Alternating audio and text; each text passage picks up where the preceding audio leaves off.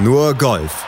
Auf meinsportpodcast.de nur Golf auf mein Sportpodcast.de. Farmers Insurance Open. Wir blicken zurück auf den deutlichen Sieg von Patrick Reed. Minus 14 hatte er am Ende auf der Scorekarte stehen. Damit lag er fünf Schläge vor einem ganzen Haufen angeteilten Zweiten. Tony Finau, Henrik Norlander, Ryan Palmer, Sander Schoffley und Viktor Hofland. Alle mit deutlichem Abstand hinter Patrick Reed auf Platz 2. Aber der Sieg von Patrick Reed, ja, es wäre kein Sieg von Patrick Reed, wenn man nicht drüber sprechen müsste. Und zwar aus nicht nur aus Gründen, weil er eben so gut war, sondern weil es auch natürlich Kontroversen um ihn gab, gibt es ja immer, er kann ja fast nicht anders und vor allen Dingen können alle anderen fast nicht anders, wenn Patrick Reed gewinnt. Erstmal sage ich Hallo, diese Revolve. das ist meine Anmoderation. Hallo Malte. Denn du darfst ja gleich natürlich wieder abliefern. Wenn es darum geht, Patrick Reed zu erklären, was er denn mal wieder falsch gemacht hat. Der macht ja eigentlich regelmäßig was falsch, auch wenn es ihm völlig egal ist. Ja, diesmal hat er so viel eigentlich gar nicht falsch gemacht oder wenn man so möchte, juristisch gar nichts falsch gemacht. Ähm, nichtsdestotrotz, äh, wie die Schwäbin gerne sagt, es bleibt ein Geschmäckle. Es geht um die moralische ähm, Schuld, die er hat, sowieso. Nein, das Problem bei Reed ist, dass er über lange Jahre sehr hart dafür gearbeitet hat, dass ihn sehr viele Leute sehr unsympathisch finden und dass es einfach erwiesenermaßen Vorfälle gab, bei denen er, ähm, ja, auf Deutsch wäre es beschissen hat, man kann es ja nicht anders sagen. Ähm, und insofern wissen wir, dass er das mit den Golfregeln nicht ganz so auslegt, wie, wie das manch andere tun und manch andere ganz strikt tun. Mhm. Und insofern ähm, ist es dann der, der Bias, dass dann der Zuschauer bei Patrick Reed äh, oder auch die Kollegen oder auch die Journalisten sofort natürlich auch vermutet, dass da was nicht in Ordnung sein könnte, selbst wenn er mal ausnahmsweise nicht viel, Schrägstrich gar nichts falsch gemacht hat. Ähm, die Situation vielleicht wow, möglichst kurz erklärt, vielleicht haben es eh die meisten schon mitbekommen. Patrick Reed hat am Samstag an der 10 war es, glaube ich, ähm, einen Ball, von dem er vermutet hat, dass er eingebohrt ist, also embedded, ähm, als, äh, ja, äh, als solchermaßen eingeschätzt und hat sogar den Referee noch gerufen. Dazu muss man sagen, das waren Soft Conditions, wie der Term heißt ähm, im Englischen. Sprich, wenn Bälle dann eingebohrt sind und praktisch womöglich noch von von einem, wie soll ich sagen, von einem, von einem Materiallappen des mhm. Bodens irgendwie äh, dann zugedeckt sind, dann kann man sich da mit einem Drop äh, straflose Erleichterung äh, verschaffen. Voraussetzung ist, dass der Ball vorher nicht aufgekommen ist, also nicht gebounced ist. Und ähm, ja, und dass das abgesprochen ist, also sprich, man guckt dann, man fragt die Umstehenden, äh, ist er aufgekommen oder nicht? Dann sagen die, nö, ist er nicht. Äh, dann ähm, spricht man sich auch mit den Mitspielern ab und wenn das für die dann okay ist, dann kannst du den Ball da rausholen und droppen und weiter geht's. Das wäre jetzt mal so die grobe Regelauslegung. Patrick Reed ist sogar noch einen Schritt weiter gegangen und hat einen Referee noch gerufen. Allerdings, und das ist schon jetzt so wieder auch so ein bisschen Momentum Nummer eins, das ist halt ein bisschen eigenartig. Der hat also an diesem Ball schon rumgemacht und den da im Prinzip schon rausgehabt und rausgeholt gehabt und hat dann einen Referee geholt. Äh, wenn der Referee jetzt gesagt hätte, nee, darfst du nicht rausholen, hätte ihn da wieder zurück und hätte ihn natürlich trotzdem besser hinlegen können, whatever. Also das ist tatsächlich jetzt so eine nicht ganz saubere Ecke an der ganzen Aktion. Der Referee hat aber gesagt, ja, passt alles hier, Drop und weiter ging's. Ähm. Reed hat, glaube ich, Paar gespielt an dem Loch. Ähm, tatsächlich ist am Samstag auf derselben Runde an Loch 18 bei Rory McIlroy dasselbe passiert. Der hatte auch so einen Ball, also in diesem tiefen Rough, du siehst die Dinger gar nicht, das stimmt schon. Mhm. Und hat ihn auch äh, als embedded vermutet, hat auch gefragt, ist der aufgekommen? Nö, anscheinend nicht, hat keiner gesehen und hat das gemacht, was, wie ich schon vorhin sagte, eigentlich auch schon regelkonform ist, hat es mit dem Mitspieler abgesprochen, das war Rory Sabatini. So, hey, äh, hier mein Ball ist eingebohrt, kam der auf? Nö, kam nicht auf. Okay, ja, habe ich nicht gesehen. Ja, passt schon, hol ihn raus, droppen, fertig und so weiter. Ähm, der einzige Unterschied äh, zwischen den beiden Situationen. Also erstens sind die Situationen grundsätzlich identisch, weil in beiden Fällen der Ball vorher aufgekommen ist, mhm. was keiner gesehen hat und was die beiden Delinquenten zum, zum Tatzeitpunkt nicht wissen konnten. Ähm, Rory wurde nach der Runde darauf angesprochen und hat dann das Video zugespielt bekommen, wo man den Bounce sieht und war dann furchtbar schockiert, weil er sagt, oh, oh, oh, oh, also das, äh, ich habe zwar in dem Moment nach bestem Wissen und Gewissen gehandelt und quasi auch richtig nach meinem Informationsstand, aber ist mir natürlich super unangenehm, dass der Fach aufgekommen ist, äh, weil ich will unbedingt hier äh, die Regeln und Etikette einhalten und lieber einmal zu schlecht für mich selbst, aber dafür regelkonform als umgekehrt. Mhm. Patrick Reed hat eine Riesendiskussion nach sich gezogen. Das waren alle auch wahnsinnig empört, wo ich sage, wie gesagt, ein bisschen ein Bias, weil bei Reed unterstellst du halt auch sofort, dass da was nicht koscher ist. Und ähm, der sagt aber, nö, wieso, ich habe alles richtig gemacht und die, die Referees sagen auch, es ist alles richtig und ich sehe das gar nicht ein. Und er hat dann auch genau das gemacht, was ich ehrlich gesagt von ihm erwartet habe. Der stellt sich am Sonntag hin, spielt seine Schlussrunde runter, gerade weil er so angegriffen ist, sagt er, er könnte mich alle mal und holt sich das Ding auch. Mhm. Ja. Das ist der Unterschied. Und das hat er sich geholt mit deutlichem Vorsprung. Aber du hast es schon gesagt, die Reaktionen der Mitspieler, der Kollegen, die waren natürlich entsprechend kontra.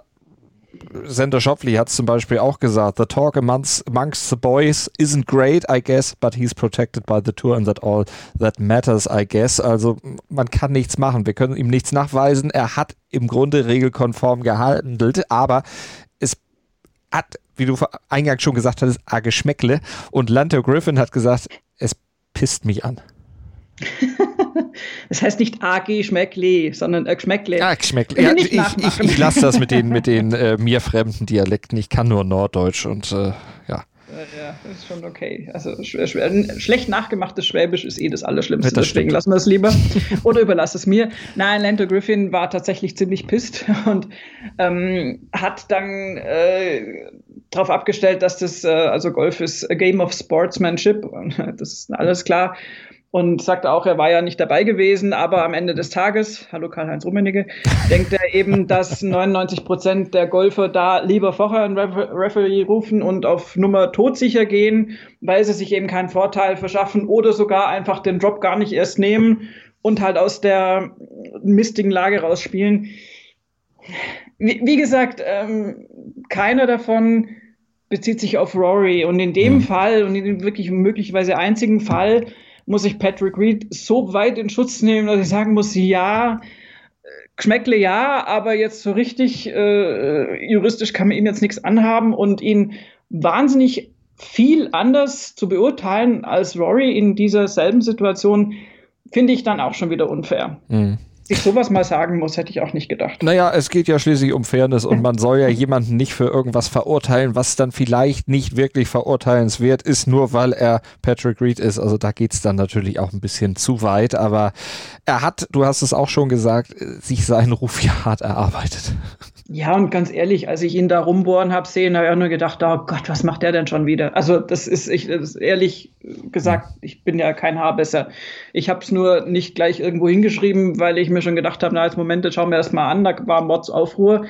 Haben sich auch viele Journalisten ganz schnell, ganz furchtbar darüber aufgeregt mhm. und ich habe mir gedacht, na, weiß ich jetzt nicht. Also das möchte ich mir erstmal noch von allen Seiten anschauen, in Anführungszeichen, bevor ich da jetzt ein Urteil fälle. Klar ist es blöd und klar wenn der, wenn der Volunteer sagt, der ist nicht aufgebounced, verlasse ich mich da drauf oder nicht? Aber ich meine, ganz ehrlich, was, was für eine Erwartungshaltung hat man denn an die Spieler, wenn da jetzt Leute rumstehen und der fragt, ist der aufgekommen? Noch dazu, jetzt mal böse formuliert, bei einem Unsympathen wie Patrick Reed und der Volunteer sagt halt, nö. Ja, Mai, natürlich ist es kein Golf-Professional, aber jetzt Reed vorzuwerfen, dass er sich auf das Urteil dieses Freiwilligen da irgendwie verlässt, ist es, also finde ich halt alles so ein bisschen überzogen, mhm. weil bei einem anderen Spieler hätte man es anders gehandhabt.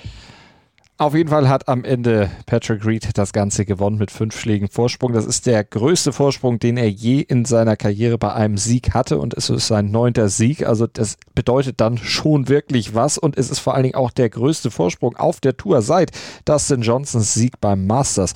Der hatte nämlich auch mit fünf Schlägen Vorsprung 2020 gewonnen. Ist ja auch noch gar nicht so lange her. Man denkt immer Masters, es ist ein Jahr her. Nö, nicht mal drei Monate.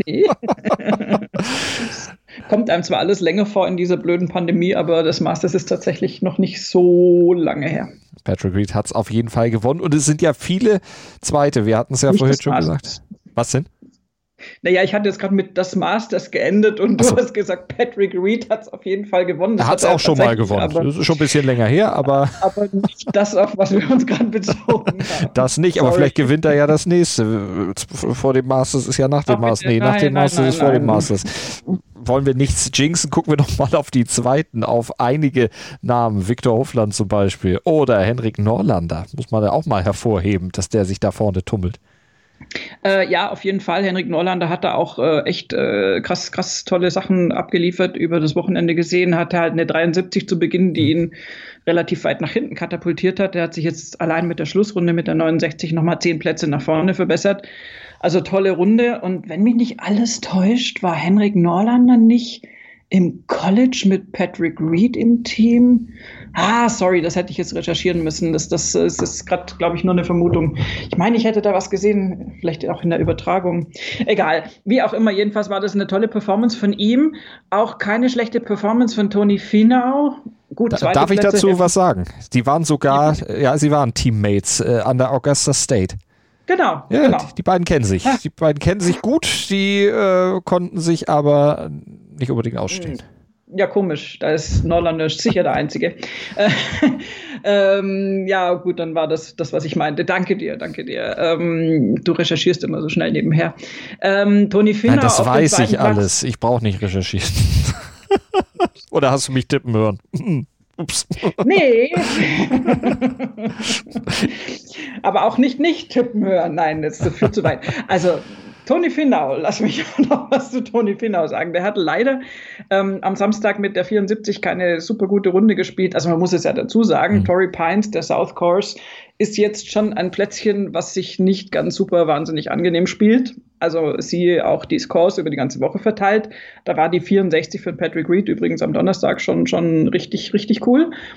Äh, bei Tony Finau war da der Moving Day leider in die falsche Richtung. Ähm, der hat auch noch so ein bisschen so eine Aufholjagd gestartet, hatte aber halt zu jedem Birdie irgendwie auch immer so das passende Bogey dann auf der auf der Back Nine. Insofern ähm, hat es da nicht geschafft, äh, Patrick Reed in Bedrängnis zu bringen, hat aber immerhin noch andere abgefangen, die ja weiter vorne waren. Und da müsste man unbedingt Victor Hoffland nennen.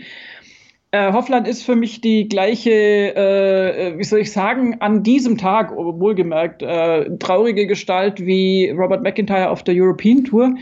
Ähm, also gar nicht negativ gemeint, aber der hat tatsächlich auch total das Mojo verloren. Der hat nämlich richtig gut losgelegt am Anfang und war auf der 8 oder auf der 9, auf seiner 9 und Reed war auf der 8 noch, genauso rum war das, die waren ja nicht im gleichen Flight äh, war der wirklich äh, schlaggleich. Die waren beide bei minus 13, glaube ich. Ja, genau. Äh, Mitte der Runde. Und da hast du gedacht, ah, vielleicht geht da noch was. Und ich hatte auch gehofft, dass Victor Hoffland dann natürlich Patrick Reed eventuell äh, in Bedrängnis bringen kann und dass sich da ein schöner Fight irgendwie entspinnt. Mhm. Und Hofland hat dann aber tatsächlich, also ein bisschen wie McIntyre, es war ein ganz ähnlicher Verlauf irgendwie, auch komplett, der hat dann drei Bogies gespielt, 14, 15, 17, aber allein schon die Pars zuvor waren, waren alle halt verloren. Also der hat einfach auch äh, hatte dann zum guten Letzt noch einen Dreipad, der, der ganz, ganz, ganz furchtbar war, wo er mir furchtbar leid getan hat. Ähm, hat an demselben Loch, an dem er am Vortag schon links vom Grün unten in so einem Gestrüpp, in so einer Penalty Area gelandet war, da hat er dann am Schlusstag gleich nochmal reingespielt. Äh, immerhin und ich meine, es ist ja nicht so, dass bei ihm auf den Backnine noch Wesentliches passiert wäre. Der hatte seine wichtige Phase mit dem Eagle auf der 6, hat ein tolles Eagle, tollen Eagle-Putt gespielt. Ähm, dann noch ein Birdie auf der 7 hinterher. Das Bogey auf der 8 war dann verschmerzbar, hatte sogar ein, Bogey auf der 9, äh, ein Birdie auf der 9 noch nachgeliefert. Und äh, dann hat sich da erstmal nichts getan. Aber unter diesen Konditionen, bei der Reaktion des Teilnehmerfeldes und, äh, und äh, auch auf diesem Platz, ist es halt auch einfach okay, wenn du dann von der 10 bis zur 17 in der Lage bist, die Pars zu spielen und eben keine Bogies spielst. Dann hat er an der 18 standesgemäß noch ein, noch ein Birdie gespielt auf dem Paar 5. Und damit war die Schlussrunde dann in trockenen Tüchern für Patrick Reed. Und ich glaube, dass Victor Hoffland da wirklich noch einfach äh, jetzt so ein bisschen Lehrgeld zahlen musste. Der Junge, der spielt wirklich fantastisches Golf. Das macht so Spaß, dem zuzuschauen. Ähm, aber das da hat jetzt tatsächlich Patrick Reed ihm nochmal aufgezeigt, wie man das richtig angeht und wie man da unbeeindruckt die Schlussrunde zu Ende spielt. Ähm, alle anderen haben sich ja nach oben gespielt. Die Namen, die du genannt hast, Finau, Nollander, Palmer, Schoffli, die kamen alle von deutlich weiter hinten. Mhm. Und Viktor Hoffland, ist eben von drei auf zwei nach vorne, ja, aber das war dann gefühlt für ihn natürlich eine Niederlage. Hoffland, Norlander, natürlich auch zwei, die man sich auch ganz gut im Ryder Cup Team vorstellen könnte. Hoffland definitiv, der ist auch auf der European Tour gelistet, Norlander meines Wissens mhm. nicht. Ja, ich glaube, der spielt nur PGA Tour und äh, lebt auch schon wirklich ewig in, in den USA. Also Norlander wird nach meinem Ermessen nicht fürs europäische Team äh, qualifiziert sein, äh, weil er einfach die Turniere dort nicht spielt. Aber Hoffland hat die Grundlage schon gelegt. Der ist zwar relativ weit hinten jetzt, also in, in der Wertung, weil der natürlich nicht annähernd die Turniere spielt, mhm. die du spielen müsstest, um jetzt auf der European Points Liste ganz vorne zu landen. Aber Hoffland ist ein klassischer Pick. Also wenn, ja. wenn der so ungefähr weitermacht, wie er jetzt gerade spielt, dann musst du den picken. Also das wäre alles andere wäre äußerst eigenartig. Und noch dazu, wenn unsere These mit den vielen alten Recken, die dann noch vielleicht rechtzeitig in Form bleiben, aufgeht, dann wäre Viktor Hoffland da auch ein guter, um die Quote ein bisschen alterstechnisch ein bisschen nach äh, unten zu versetzen. Ah, wir haben ja noch ein paar Jüngere, auch noch im, äh, im Petto, äh, John Rahm zum Beispiel oder Francesco Molinari oder auch Rory McElroy, die sind ja auch noch nicht so alt, da geht ja noch was. Die waren jetzt bei dem Turnier auf Rang 7 John Rahm, auf Rang 10 Francesco Molinari und auf Rang 16 Rory McElroy, aber die können definitiv mehr und das werden sie sicherlich auch im Verlaufe der Saison dann noch wieder zeigen. Und wir werden es dann natürlich verfolgen hier bei Nur Golf auf meinsportpodcast.de. Ihr solltet uns abonnieren, dann seid ihr immer bestens informiert über die European Tour, über die PGA Tour, über die LPGA Tour, über die LET, wenn sie denn spielen. Aktuell pausieren sie ja alle, nur die Herren im Einsatz, aber das wird sich irgendwann ändern und dann haben wir wieder ein dicht gepacktes, volles Programm mit ganz, ganz viel Golf. Überall auf der Welt werden wir es dann verfolgen. Meine Wenigkeit Malte Asmus und natürlich Desiree Wolf, unsere Expertin. Desiree, vielen Dank. Sehr gerne. Nur Golf auf meinsportpodcast.de